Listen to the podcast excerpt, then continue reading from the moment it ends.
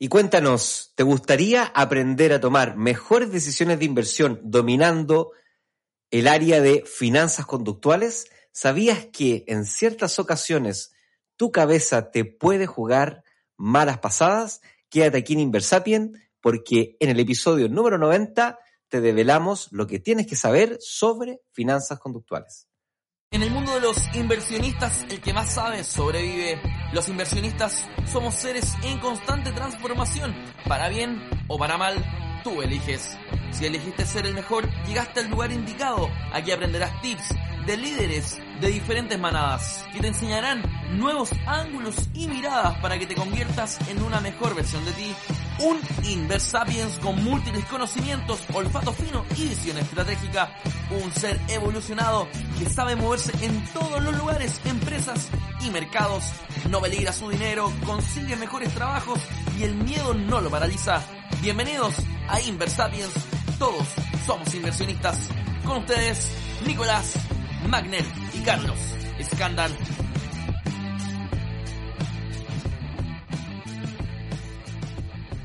Hola amigos de Inversapiens, ¿cómo están? Bienvenidos a un nuevo episodio de Inversapiens del capítulo 90. Estamos a 10 nomás, a 10 solamente de, completar los 100 capítulos. Ha sido un, largo camino, ya varios años, que lo hemos pasado bien, así que... No exento de pero lo hemos pasado bien. Sí, obvio, la, obvio. Resta, la suma y resta.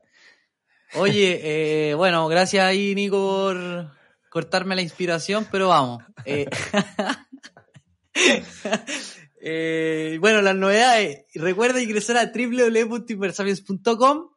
Si dejas tu correo, vas a recibir un curso de finanzas personales, de planificación financiera. Yo te diría que es un muy buen curso a poder em, hacer las bases de un plan de largo plazo, un buen plan de largo plazo para poder vivir más tranquilo y poder disfrutar en el largo plazo a tus seres queridos haciéndolo lo que te gusta y sin estar preocupado del dinero, de las deudas.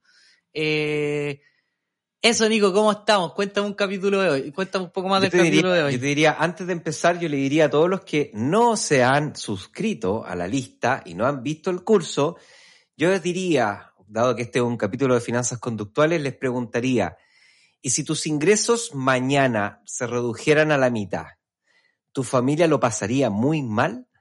Si la respuesta es, uff, lo pasaría muy mal, entonces definitivamente te recomiendo el curso que te regalamos eh, si quieres suscribir ahí a inversapien.com y además te da paso para recibir nuestros correos, los eventos que estamos organizando, se vienen eventos en vivo ya eh, para, para septiembre, así que está muy bueno. Además está el acceso al Telegram y ahí pueden acceder a nuestro Instagram, van al perfil y ahí está el link para acceder al Telegram, que además pasamos los mil, así que ya somos mil y algo. Eh, inversionistas que estamos ahí compartiendo y se hablan temas de inversión inmobiliaria, de acciones, de ETF, de criptomonedas, de todo. Así que está todo pasando más que invitados. Eh, y además tenemos sitio nuevo, así que a visitarnos a inversapien.com, ahí hemos hecho todo un, todo un esfuerzo ahí para renovar el sitio. Oye, te estáis viendo en YouTube, ¿ah? tus gestos, por si acaso queda, queda después grabado ahí, Carlos está haciendo sus gestos. Hoy día tenemos un episodio, hoy día tenemos un episodio eh, entretenido y práctico de un tema que es poco dominado todavía, en general, es, es una de las ramas más nuevas de las finanzas y las inversiones que tiene que ver con las finanzas conductuales o la psicología aplicada al dinero. Y es que eh, hace muy poquito, entre comillas, muy poquito estoy hablando desde los años 70, que los primeros psicólogos empezaron a, eh, psicólogos conductivistas empezaron a, a, cuestionarse eh, qué rol tenía la psicología de la conducta en las decisiones del dinero de las personas. Y empezaron a tener esas primeras peleas, dime y direte, con los economistas, que siempre han dominado el mundo de la inversión y las finanzas, que decían los economistas, decían, mira, esto es, eh, esto hay una, una persona es racional y tiene preferencias que son racionales, de una persona racional. Entonces, lo que busca a grandes rasgos esta persona racional es maximizar su bienestar en cada una de las decisiones que toma. Y pese a que suena bien, suena cuerdo el, el supuesto, suena lógico, no parábamos de ver eh, comportamientos irracionales y muy erráticos de las personas como individuos y de los mercados como conjunto de personas. Entonces algo faltaba, algo no cuadraba. No tiene que ver con que se reemplace, sino que se complemente. Y el complemento vino desde la psicología, eh, y ahí Daniel Kahneman, eh, Taylor, eh, todos estos autores que son tremendos, tremendos profesores, tremendos investigadores, empezaron a darse cuenta de cómo las personas cometían errores en forma reiterada, sin saber que estaban cometiendo errores, y lo más divertido aún, creyendo que lo estaban haciendo en forma racional y perfecta. O sea, de alguna forma, al parecer, su cabeza les jugaba una mala pasada y los hacía creer que estaban eh, en lo correcto cuando en realidad estaban cometiendo errores, errores reiterados.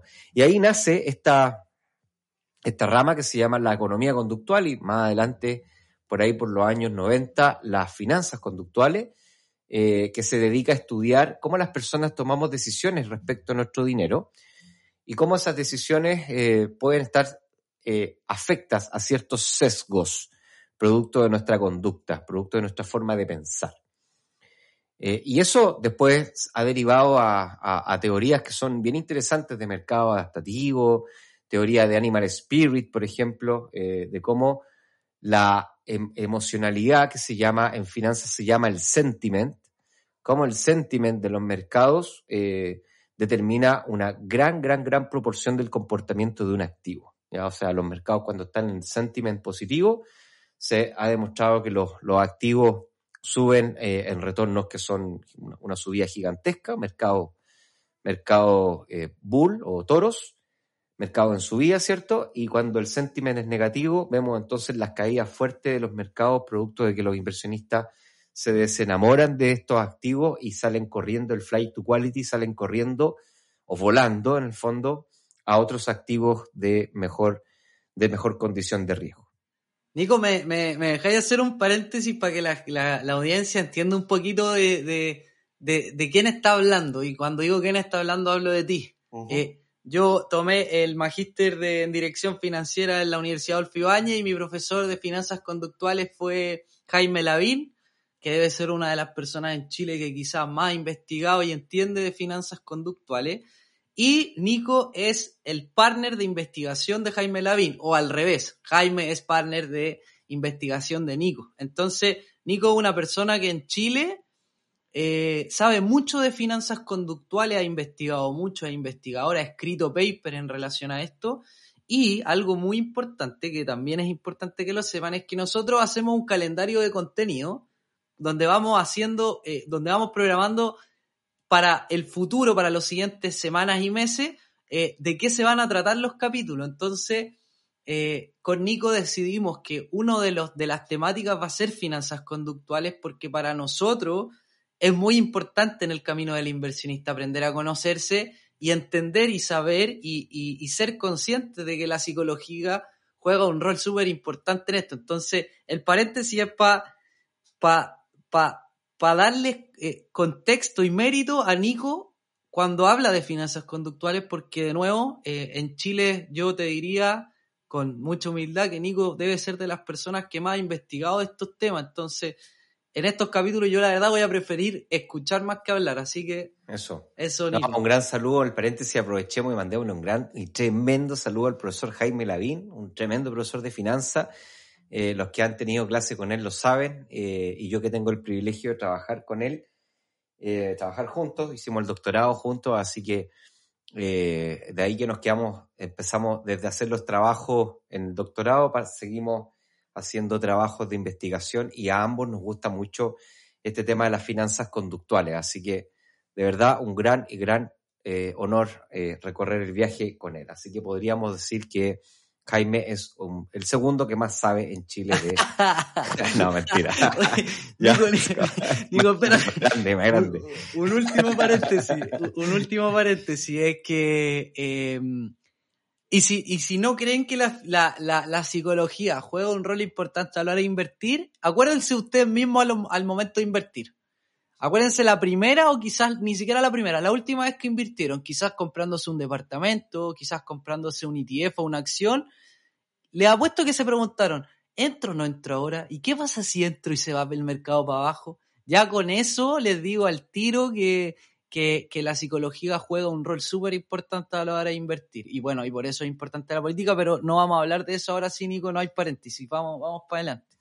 Sí, sí, efectivamente, eh, una de las cosas que aprendí ahora en mi diplomado de liderazgo y de coaching es que las personas somos, somos cabeza y, emoción. Entonces, la emoción juega un rol importante en nuestra forma de pensar. Y, y nuestra emoción se ve impactado de acuerdo a qué relación tengamos con el dinero. Entonces, si tenemos relaciones eh, sanas con el dinero, probablemente vamos a tener emociones que son que, que nos permiten pensar mejor nuestras decisiones. Y si no tenemos una relación sana con el dinero, probablemente vamos a tener emociones que nos van a nublar un poco nuestra forma de pensar. Así que vamos a hablar un poquito de eso hoy día, eh, obviamente que es un área pero gigantesca para poder conversar, pero yo le diría a la audiencia que disfrute, que vaya pensando en qué le pasa a él. Esta es un área muy bonita de las finanzas porque no es necesario tener plata para entenderla y además basta con mirarse a uno mismo. Entonces, mirándose a uno mismo, uno aprende finanzas conductuales. Es, bien bonita esta área. Y además, eh, diría que es, dentro de un pareto óptimo, una de las cosas más importantes para tener los mejores resultados en finanzas. Aprender a saber qué me pasa a mí cuando tengo que tomar ciertas decisiones de finanzas y de inversiones. Y hay una en particular, hay varias, pero hay una en particular que, nos, que queremos conversar hoy día, que tiene que ver con el sesgo de dotación. ¿Qué es lo que dice el sesgo de dotación? Eh, se descubrió que, esto hace mucho tiempo atrás, Taylor eh, descubrió que los seres humanos no tomamos la misma decisión eh, dependiendo si es que somos o no somos dueños de algo. ¿Ya? O sea, si nosotros, por ejemplo, somos dueños de una acción, no tomamos la misma decisión que si queremos ser dueños de esa acción. Yo, yo veo eso, a ver, a ver si te estoy entendiendo. Es como, es el típico ejemplo de, de que nadie va a cuidar algo como si fuera tuyo. O sea, cuando arrendáis un auto tenéis que estar, decir, el arrendatario eh, nunca va a cuidar el auto como, como lo cuidaría el dueño. Lo mismo pasa en la casa, en la casa. A eso se refiere, ¿no? Claro, mira, tiene que ver, tiene que ver con un tema, eh, a ver, un, un ejercicio para entender este efecto, es un experimento que se hizo, eh, que a, a muchas personas se le, después de contestar una, una encuesta o hacer algunos ejercicios mentales, se les regalaba eh, un chocolate suizo. ¿ya? Ya. Y, y después de terminar el experimento, ellos iban saliendo con su chocolate suizo y se les proponía cambiarlo por un chocolate caliente, que era el Ya. mismo chocolate suizo pero diluido y caliente. ¿Ya? Y solamente menos del 10% estuvo dispuesto a intercambiar lo que ya era suyo por algo que era equivalente. Y ahí, ahí los auditores me podrían decir, ya, profe, pero es que puede ser que a la gente le gusta el chocolate suizo y no el chocolate caliente. Entonces, lo más divertido es que a la otra mitad se le hizo el mismo experimento, pero se les pasaba el chocolate caliente. ¿Ya? Y después se les pedía intercambiarlo por chocolate suizo.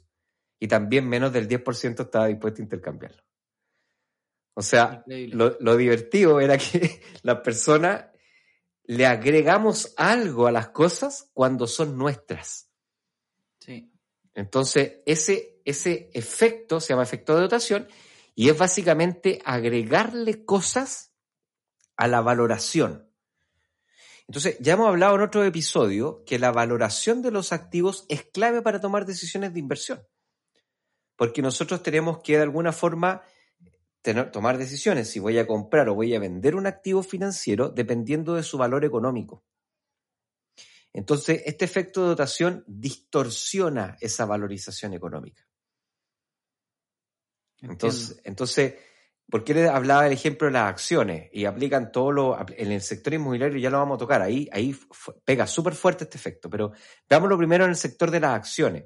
¿Ya? Por ejemplo, yo puedo estar valorizando una acción, por ejemplo, Copec, y el valor que yo le doy a esa acción va a ser menor si es que yo estoy pensando en comprarla.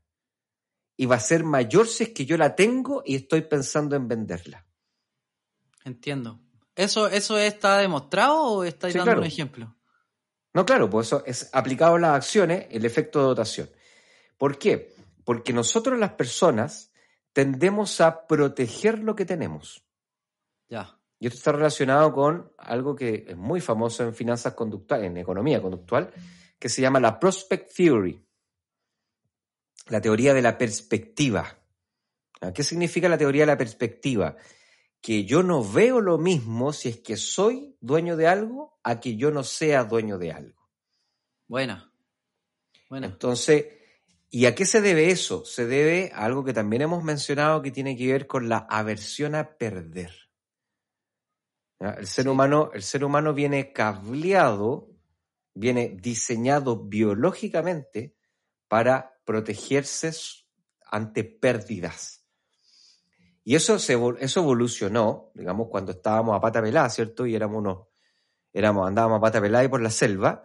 Nuestro, nuestra capacidad biológica de poder protegernos a nosotros y proteger a nuestra tribu hizo que nuestra especie evolucionara y hoy día sea la especie dominante en el planeta.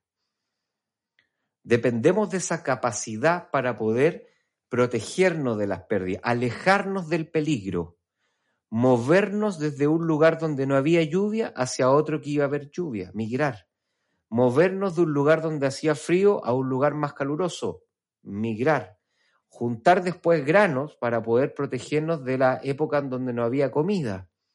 Todas las cosas que hemos desarrollado como humanidad ha sido en pos de proteger una pérdida. Increíble. Y eso ha moldeado una aversión a perder. No nos gusta perder. Y si ustedes dicen, no, pero eso ya, profe, ya, eso ya no pasa en el mundo moderno. Bueno, hoy día, por ejemplo, en el mundo, la industria más grande en monto de dinero manejado es la industria de los seguros. Increíble. Y la industria de los seguros está diseñada en base a la, la, la aversión que tienen las personas a perder algo. Entonces estamos dispuestos a pagar por no perder no un perder. auto, Claro. a pagar por no perder dinero si es que nos enfermamos, a pagar por no perder la seguridad si es que nos morimos. Estamos dispuestos a pagar por eh, no perder un ingreso fijo si es que somos viejos y ya no podemos trabajar. Entonces ahí tenemos el producto de renta vitalicia, los seguros automotrices, el seguro de salud, el seguro de eh, catastrófico y toda esta danza de seguros están fundados en ese comportamiento que tenemos de esa aversión a perder. Y entonces no nos comportamos igual si, si somos dueños o si no somos dueños. Oye, ¿sabéis qué, Nico? Me, me vienen a la cabeza más que, bueno, yo no sé si le conté a la audiencia, pero mis papás tienen un, tenían una parcela en Paine que vendimos porque si calculabais la rentabilidad sobre el activo, o sea, el ROA o el cap rate, como quieran llamarlo, eh, daba más baja que si teníamos propiedades acá, acá en Santiago. Entonces, eso sumado a que una, una, una casa de 250, 220 metros cuadrados, un terreno de 5.000 metros cuadrados, es muy cara de mantener, entonces las mantenciones como dueños eran caras, eh, eh, decidimos como familia hacer un canje de activos y quedar con un poco de liquidez, ¿ya? Y se me vienen a la cabeza varios ejemplos como este, ¿ya? Eh, sobre que me pasan a mí, que le pasan a mis papás. El primero que le pasa a mis papás es que él al ver su parcela, claro, una casa súper bonita, que por estar afuera, en, en Paine, es más barata que si fuera una casa acá, no sé, pues en, en Santiago, eh, pero una casa súper bonita, que la construyó en otra época, obviamente mucho más barato. Eh, pero comparamos eso con algunos departamentos en Santiago de un dormitorio un baño, o de dos dormitorios y dos baños, de 50 metros cuadrados, de 35 metros cuadrados, y al verlo mi papá, así como, ¿cómo voy a cambiar esto que es mío por eso, que no es mucho más chico, ¿cachai? Entonces, Claro, Era ese- como una caja de zapatos versus una caja de fósforo. Sí, yo, le, yo le- le tuve que explicar varias veces. Mi papá es buen matemático, por suerte, y entendió, no le costó tanto entender que era más rentable, que eso era, era, era mejor para, para su vejez, que, que él lo tiene que ver como, como, como una inversión, como una pensión, no como, un, no como para vivir. Y la segunda cosa, que la voy a contar con hasta con un poco de vergüenza, es que hay parte de esa plata que va a quedar líquida. ¿Ya? Porque bueno, hay que queremos ver qué va a pasar con Chile, con las elecciones, y también buscando que se dé alguna oportunidad, ¿cachai? El tema es que yo, si alguien me preguntara a mí qué hacer con un fondo de líquido de, de, de, de, harto dinero, yo le diría inviértelo en fondos o en ETF, eh, a un fondo bien, bien conservado, o sea, no moderadamente conservador, moderado, entre renta fija y renta variable, pero tengo que ser súper honesto que al ser la plata de mi familia, me da miedo invertirla y estoy pensando en ponerla en la cuenta 2, en el fondo C, pero me da miedo. Y eso no me daría miedo en, en un, si diera un consejo. O quizás también si la plata fuera mía. Pero como es de mis papás, quizás ahí tengo un poco más de, más de, de, de este, este sentimiento de no querer fallarles. Claro, sí. Efectivamente, el seco de dotación eh, hace que seamos bien irracionales. Por ejemplo, otro efecto que se dio en la pandemia, otro caso que se dio en la pandemia, es el caso de los autos. Entonces, a mí mis amigos me molestan, ¿no? porque me dicen que yo automáticamente cuando empecé ya tipo agosto del 2020, yo empecé a decir, ¿sabéis qué? ¿Te acordáis que te lo conversábamos? Voy a vender mi auto. Sí, y todo el mundo me decía, pero ¿para qué hay que vender el auto? Y ahí yo decía, pero es que lo que pasa es que están más caro. O sea, yo averigüé y el auto que tenía lo podía vender como un millón y medio más caro de cómo lo compré cero kilómetros. Claro. O sea, tenía como dos años de depreciación, el IVA. Claro, más encima. Y más, y más encima dos millones, un millón y medio más caro. Claro, claro. Entonces yo decía, y lo tengo estacionado, y estoy pagando seguro, y no puedo salir en una parte, los vendo. Increíble. Increíble. Entonces, eso, eso es ser inversor, Claro, entonces lo vendí. pues Todo el mundo me molestaba, me decía, ah, mira, el inversionista, ¿cómo se te ocurre que hay que vender el audio? Yo lo voy a poner más caro, el que quiera me lo compre, me lo compraron. Me lo fueron a pagar al contado. Yo estaba haciendo mi curso de, de liderazgo ahí en el estadio italiano y para allá fueron, fueron, yo tuve que decir un par de compañeros que me acompañaran porque porque el tipo llegó con la plata, llegó con un sobre, así con todos los millones ahí en billete. Y con un contrato así que yo le firmé ahí y nunca más supe el auto. ¿Te fijáis? Entonces, ¿qué es lo que hice yo con esa plata? Bueno, ese es otro cuento, pero compré dólares, hoy día el dólar está carísimo, compré, bueno, invertí y, y todo el tema. Entonces, ¿qué pasa? Que hay muchas personas que se lo plantearon, pero el sesgo de dotación los dominó. Entiendo. ¿Por qué? Porque al ser dueños del auto, tendemos a ponerle un valor sentimental a eso. Por lo tanto, la valorización que hacemos está por muy por sobre el precio que está dispuesto el mercado a pagarnos, entonces terminamos por no tomar la decisión de vender. Claro. Entonces, eso ocurre, eh, ocurre en, temas que son eh, domésticos o a, nivel de inversión individual, pero también está documentado que puede, eh, que puede tener algunos efectos a nivel de inversionista institucional. O sea, también hay, hay evidencia que señala de que los inversionistas profesionales tienden a sobretener activos y aguantar esos activos, ¿cierto? Por el solo hecho de esta versión a perder, por evitar tener que venderlos, porque ellos les hacen una valorización que está por sobre la valorización razonable que deberían estar haciendo porque son dueños de ese activo. Entiendo. Entonces, por ejemplo, una oficina de inversión que tiene, por ejemplo, un porcentaje importante en COPEC, por ejemplo, el analista está, digamos, está expuesto a que al momento de hacer la valorización de COPEC, tienda a ser más optimista respecto a los flujos de caja. Por lo tanto, el valor objetivo va a ser más alto porque la oficina en donde él trabaja es dueño de parte importante de Copec. Entiendo. Entonces así se va viendo un poco este seco de, dotación. Oye, Nico, ya, y, bueno, entonces ahí hay varios ejemplos para que la audiencia, para que los inversarios se digan, a ver, las últimas veces que he tenido que, que he tenido que invertir, que, que he tenido que, que verme enfrentado a situaciones eh, como las que comentamos, o un poco distintas, he tenido este efecto del, del sesgo de dotación, he valorizado un poco más las cosas eh, de, lo que valen solo por ser mías, me ha traído efectos contrarios. ¿Qué hubiera pasado si hubiera hecho lo contrario? Entonces, eh, eh, primero ahora cuestionense, nos vamos a ir a una pausa para que se cuestionen estas cosas, y a la vuelta les podemos hablar de, me imagino, profesor, doctor, que, que tiene algunas herramientas para poder identificarlo y, y, combatir este, este sesgo. Sí, hay algunas técnicas. Vamos a hablar un poquito de técnicas sobre eso. Ya, vamos a la pausa entonces. ¿Te gustaría lanzar tu carrera de inversionista hacia tu propia libertad financiera? Pues tenemos una excelente noticia para ti. En Inversapiens hemos inaugurado nuestra nueva casa digital inversapiens.com, en donde si te registras en nuestra lista de correos, vas a recibir un mini curso absolutamente gratis directo en tu casilla de correo electrónico.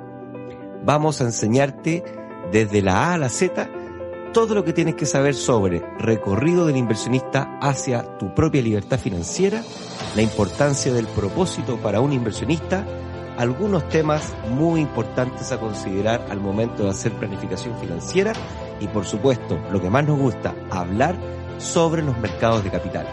Así que ven te esperamos en nuestra nueva casa digital inversapiens.com.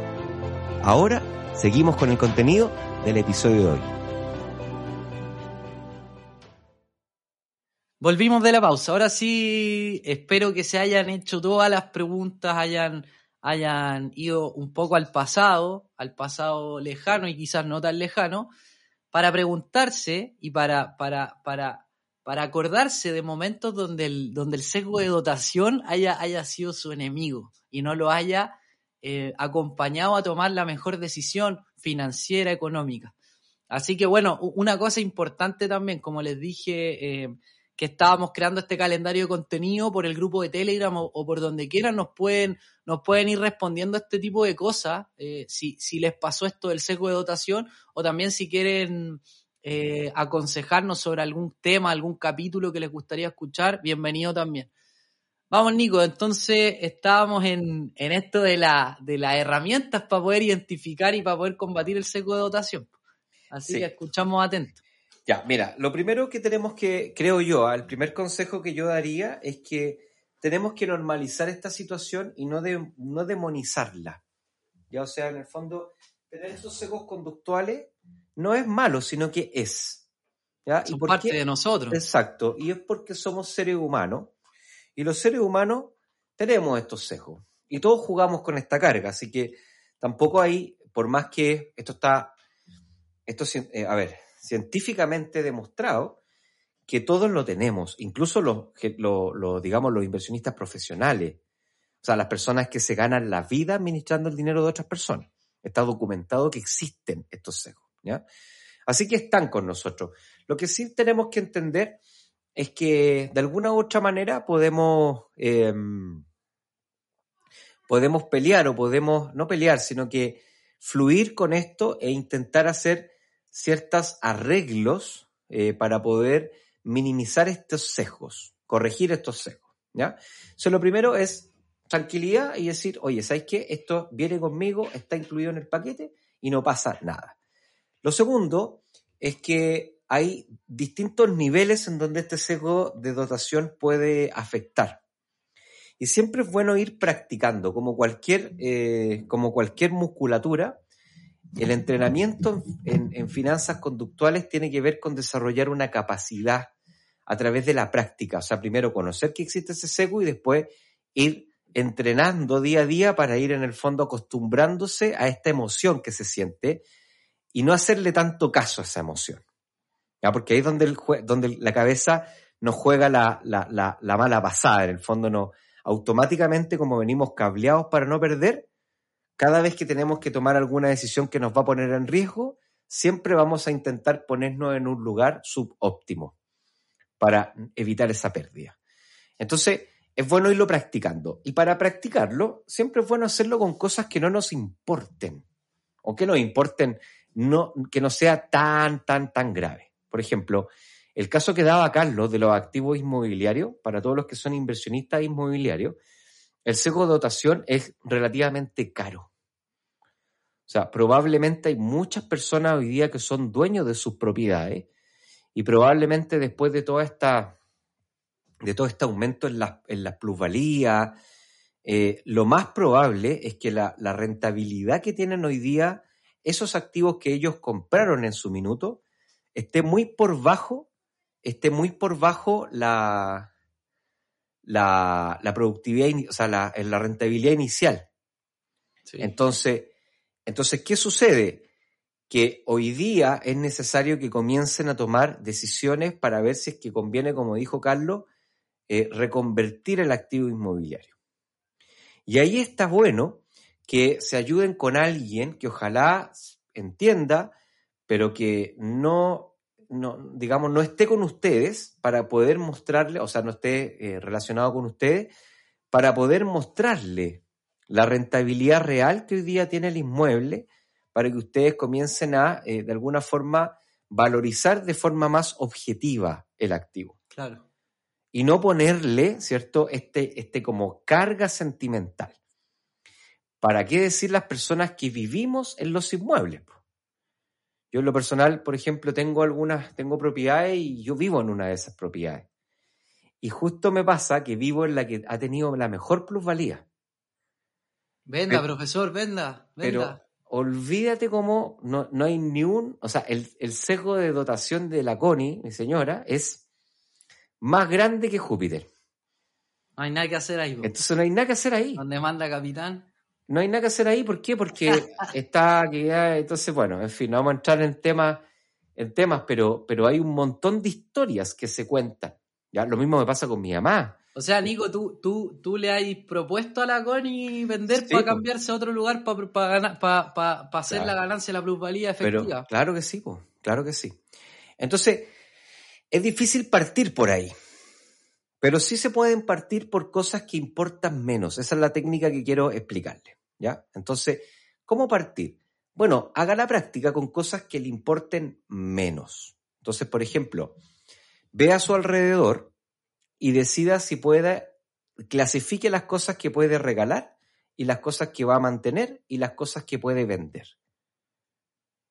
Entonces regale lo que pueda regalar, haga, haga feliz a otro, mantenga lo que necesite mantener y venda lo que pueda vender. Entonces, de esa forma, su cabeza y su emoción se empieza a acostumbrar a que puede dejar de tener ciertas cosas y no va a pasar nada. Y eso hace que su seco de perspectiva eh, sea menor y por lo tanto el efecto de la dotación va a comenzar a ser menor en sus decisiones. Me gustó, me gustó porque, porque va mezclando varias cosas. Eh, lo primero es partir de a pasitos y el primer paso, claro, entre, entre, entre poder valorizar de menor manera o, con menor valor eh, un activo inmobiliario que le tengo cariño y que lo tengo hace tiempo, mucho más fácil partir, por ejemplo, con la ropa que quizá me gustaba pero ya no uso y todavía no, todavía no me cuesta botarla y además eso lo mezclamos con el minimalismo, eh, lo, lo- ayudamos a que, a que quizás si lo regalamos estamos ayudando a otra persona, eh, creándole valor a otra persona, así que ya, vamos, me gustó el primer paso, partir de lo simple. Claro. Y después de a poco irse a- tomando desafíos, desafíos, digamos, esto es como levantar pesas, partir con algo livianito que no cueste mucho y después de a poquito ir, eh, ir eh, teniendo esa capacidad de sostener. ¿Ya? Eh, otro, otro efecto interesante de la dotación es hacerle caso al mercado. Ya. Entonces, ¿qué significa esto de hacerle caso al mercado? Si es que yo estoy mirando que el precio de mercado de algo está por bajo el precio que yo le estoy poniendo ese algo, entonces es muy probable que yo esté cayendo en este efecto de dotación y me esté perdiendo una oportunidad de negocio. ¿Ya? No te Que, entendí. que es un poco lo que pasó con el auto, por ejemplo. ¿Ya? Entonces, si yo estoy viendo que los autos usados, y de hecho esta, esta está pero chanchita para ocuparla ahora, si yo estoy viendo que el precio de los autos usados está subiendo, entonces tengo que vender el auto. Y obviamente que me van a voy a empezar a contar mis historias del efecto de dotación. Entonces voy a empezar, es que si vendo el auto, ¿qué voy a hacer? Es que lo que pasa es que bla, bla, bla, bla, bla. Y resulta que hay muchas casas que tienen más de dos, incluso tres autos. Entonces, si usted vive en una casa que tiene más de un auto, tiene perfectamente ahí una oportunidad de inversión, vender el segundo auto, organizarse mejor. Hoy día con el teletrabajo hay varios días en donde muchos se están quedando en casa. Se puede compartir mejor el auto. Y de pasada hace un buen negocio, invierte su dinero en el mercado, le saca rentabilidad y entonces se espera a que en un futuro los autos eh, vuelvan a tal vez a ajustarse a un precio más razonable. Y bueno, entonces en ese ciclo hizo una buena oportunidad de inversión porque eh, vendió un objeto que es un gasto, se ahorró patentes, se ahorró benzina, se ahorró seguro, bueno, benzina no porque es un costo variable, pero seguro, los que tienen seguros, y además ganó, ganó dinero porque eh, ganó depreciación, lo invirtió en el mercado, así que ganó rentabilidad y después puede volver a vender sus activos para volver a eh, comprarse otro vehículo en algún minuto en donde se vaya a volver a necesitar de forma importante. Sí, oye Nico, tengo un ejemplo, no sé si es lo mismo, yo creo que es más, es más, es más cercano a, al seco de aversión a la pérdida, ¿ya? Y esto me pasó a mí. Tengo un ETF, en realidad ya lo voy a decir, es Jets, ¿ya? Y lo compré barato, lo compré barato. Llegó a estar en 29, y yo dije, bueno, voy a aprovechar la tendencia. Esta es parte de mi portafolio con el que juego. La verdad que siempre hablamos que hay que apalancarse en índice, pero hay que tener una parte para jugar ya. Y este ETF, con este yo juego. Y llegó a 29 y se pegó una caída en, una semana. y tú me dijiste que lo vendiera y no lo vendí. Eh, no lo vendí. Y bajó harto, bajó harto. Ahora creo que está cercano a los 23. Entonces yo digo, yo creo que de nuevo, es, aversión a la pérdida, pero también quizás un, hay un, hay un, hay es dotación. doble. Es dotación. déjame terminar. Entonces yo digo, ¿qué hago? ¿Lo vendo ahora en 23? Pero en mi cabeza digo, ya, pero voy a esperar a que vuelva a estar en 29, porque ya llegó ahí, entonces va a llegar de nuevo. ¿O no? claro, claro, sí. Sí, pasa mucho, ¿ah? Eso es dotación. Hoy día, por ejemplo, muchas personas a mí me preguntan, ¿y por qué tú estás fuera del mercado? Estás como líquido en dólares nomás. Entonces yo digo, bueno, porque hoy día eh, en el mercado internacional, en dólares, ahí más encima, como está el dólar hoy día, que está intratable acá en Chile el dólar, la verdad que ser inversionista o tener activo está sobrevalorado. Sí, está, está peligroso. Y es porque la gente está cayendo, los inversionistas caemos mucho en la dotación. Entonces, le, le, agregamos un valor sentimental al hecho de estar puesto en el mercado. Y eso evidentemente nos hace tomar riesgos que hoy día son mayores que los riesgos que teníamos en el 2020. Claro. Entonces yo y dice, pero ¿por qué, profe? ¿Qué está haciendo con la plata? Nada. Pero ¿cómo nada? Nada, ahí está la plata. Pero ¿cómo no está invirtiendo? No, porque está sobrevalorado hoy día invertir. Entonces. Ahora, eso igual tiene riesgo. No es que no tenga riesgo lo que el Nico está haciendo. No es, lo que, no es que no tenga riesgo, porque el mercado desde que vendiste ha seguido subiendo y es parte del riesgo. Son decisiones que uno toma, ¿cierto? Sí, claro. O sea, riesgo, pues, claro, riesgo a no ganar. Pero eso no es perder, pues. Para mí, para mí para, son dos maneras de verlo. Para mí, para mí las dos decisiones tienen riesgo, mantener y, mantener y vender. Claro, bueno, sí, bueno, por eso te digo, ahí, hay, ahí, hay, ahí hay un efecto de dotación. ¿Te fijas? Entonces, eh, ahora claro, eh, no pasa nada, no pasa nada si es que todavía uno no está preparado para sostener eso.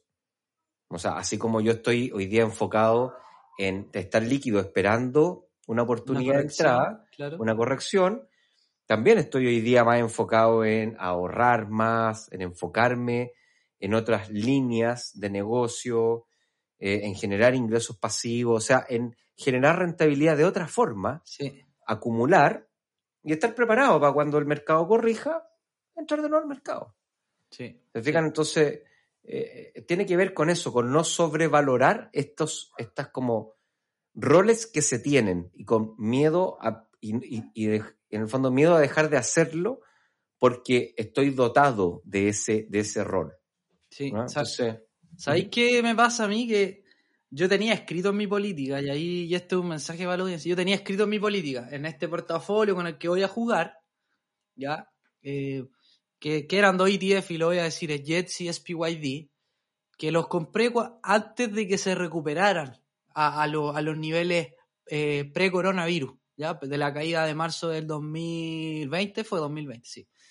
Entonces yo en mi política dije, bueno, con esta parte de mi portafolio voy a tener una gestión más activa y voy a vender cuando lleguen a los precios originales. O sea, a los precios eh, antes de la pandemia. Y llegaron y no le hice caso a mi política. Claro. No le hice caso a mi política. Y subieron, superaron los niveles y no vendí. Y dije, no, porque la tendencia está alcista y ah. y dije, ya voy a, voy a ganar más. Y de repente, ¡pum! Se vino un bajón. Sobre todo el de Jets que me, que me ha dolido. Ahí hemos conversado con algunos amigos, con Jorge Morano, que le pasa lo mismo que a mí. Jorge te manda mensajes. Jorge es como Sí. investing, es como el investing personal que uno tiene. Sí. Te Así manda que, rentabilidades.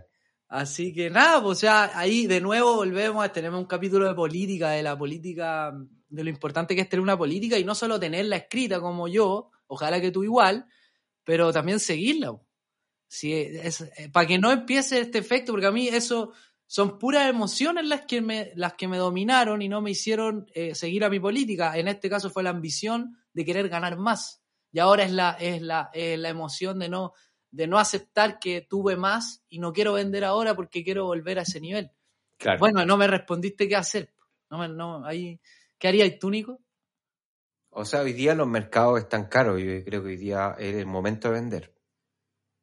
Eh, y, y claro, el- el- el- la pena de no jugar, de no estar adentro jugando, la emoción, de no estar participando y todo, todo este tema, obviamente que, que, que duele, pues. Esa es la dotación que duele, pues. ¿Cachai? Que te están quitando como un. Te están quitando como algo que te define y que te motiva y que te mantiene como puesto en las inversiones. Pero bueno, también uno tiene que tener control ahí y decir, bueno, que jueguen el partido riesgoso, que lo jueguen otro. Yo por ahora me voy a poner a mirar de la galería y cuando el partido se vuelva más razonable para entrar a jugar, entro a jugar de nuevo. Bueno, ¿Te fijas? Entonces, Bueno, bueno. ese, ese es un poquito el efecto, este efecto que yo les comentaba. Entonces, un poco para ir eh, recapitulando, yo te diría que hay tres cosas que son importantes de hacer. La primera es normalizar este tema, que es normal, en todos los seres humanos nos pasa este efecto de tomar decisiones sobrevalorando lo que tenemos. Y entonces eh, eh, tendiendo como agarrarlo, agarrarlo más, más y, y no soltarlo cuando la oportunidad está ahí eh, encima de nosotros. Eh, lo segundo es comenzar a practicar ese- esa capacidad de soltar.